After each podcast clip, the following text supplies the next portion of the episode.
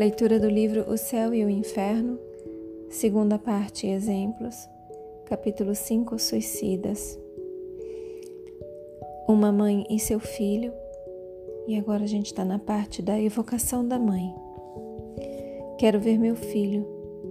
Tendes o poder de me, de me devolver? Os cruéis pegaram-me para conduzi-lo à luz e me deixaram na noite.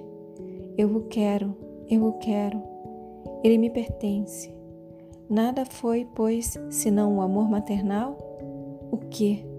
Ter carregado nove meses, nutrido com seu leite a carne de sua carne, o sangue de seu sangue, ter guiado seus primeiros passos, tê-lo ensinado a balbuciar o nome sagrado de Deus e o doce nome de mãe, ter feito dele um homem pleno de atividade, de inteligência, de honestidade, de retidão, de amor filial e perdê-lo quando realizava as esperanças que se conceberam dele, que um futuro brilhante se lhe abriria à frente.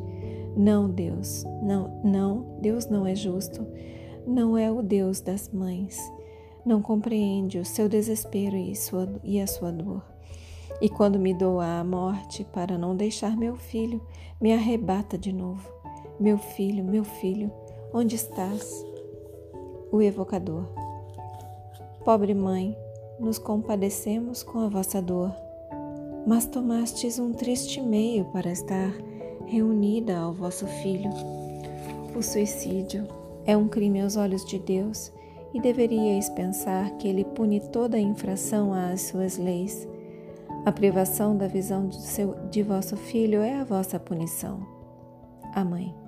Não eu acreditava Deus melhor que os homens. Eu não cria em seu inferno, mas na reunião das almas que se amavam como nos amamos. Eu me enganei. Não é o Deus justo e bom, uma vez que não compreendeu a imensidade de minha dor e de meu amor. Oh, quem me devolverá o meu filho? Perdi-o, pois, para sempre? Piedade, piedade, meu Deus. O evocador. Vejamos, acalmai o vosso desespero. Pensai que se há um meio para rever o vosso filho, esse não é blasfemando contra Deus, como o fazeis. Em lugar de tornar esta favorável, atraireis sobre vós maior severidade. A mãe, disseram-me que não o reveria mais. Compreendi que foi para um paraíso que o conduziram, e eu estou, pois, no inferno? Ó inferno das mães, ele existe, vejo-o muito. O evocador. Vosso filho não está perdido sem retorno, crede-me. Certamente o revereis, mas é necessário merecê-lo para vossa submissão à vontade de Deus. Novamente, mas é necessário merecê-lo pela vossa submissão à vontade de Deus, ao passo que pela vossa revolta podeis retardar esse momento indefinidamente. Escutai-me. Deus é infinitamente bom, mas é infinitamente justo. Jamais pune sem causa, e se vos infligiu grandes dores na terra, foi porque as merecestes. A morte de vosso filho era uma prova para a vossa resignação. Infelizmente, nela sucumbistes quando viva, e eis que depois de vossa morte, nela sucumbis de novo. Como quereis que Deus recompense os seus filhos rebeldes? Mas ele não é inexorável. Acolhe sempre o arrependimento do culpado.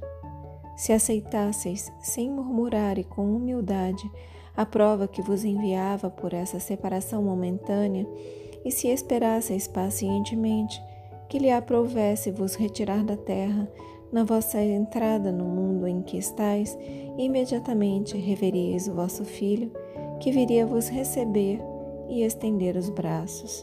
Teríeis a alegria de vê-lo radioso após esse tempo de ausência. O que fizestes e o que fazeis ainda neste momento coloca uma barreira entre vós e ele. Não creais que ele esteja perdido nas profundezas do espaço. Não, está mais perto de vós do que o credes, mas um véu impenetrável o oculta à vossa visão. Ele vos vê e vos ama sempre, e geme da triste posição onde vos mergulhou a vossa falta de confiança em Deus. chama com todos seus votos o momento afortunado de se vos mostrar. Só de vós depende apressar ou retardar esse momento. Orai a Deus e dizei comigo: Meu Deus, perdoai-me por haver duvidado de vossa justiça e de vossa bondade. Se me punistes, reconheço que mereci. Dignai-vos aceitar, aceitar o meu arrependimento e a minha submissão à vossa santa vontade. A Mãe. Que clarão de esperança vindes de fazer luzir em minha alma. Foi um relâmpago na noite que me cerca. Obrigada. Eu vou orar. Adeus. Assinada C. E aqui vem uma observação. A morte, mesmo pelo suicídio, não produziu nesse espírito a ilusão de se crer ainda vivo. Ele tem perfeita consciência de seu estado. É que em outros a punição consiste nessa própria ilusão, nos laços que os prendem aos seus corpos.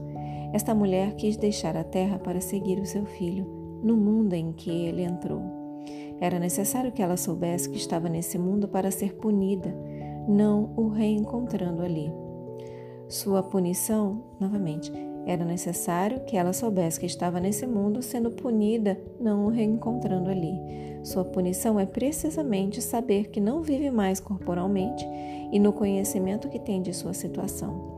Assim é que cada falta é punida pelas circunstâncias que a acompanham e que não há punições uniformes e constantes para as faltas do mesmo gênero. Fechem os olhos. Permitam que essas palavras se aprofundem em vocês. Assumam a intenção de contemplar sobre essas palavras. Expressem gratidão aos seus guias, mentores, protetores e anjo guardião. Expressem gratidão a Deus. Agradeçam a si mesmos pela continuidade na leitura. E eu também agradeço a vocês pela oportunidade. Boa noite. Namastê.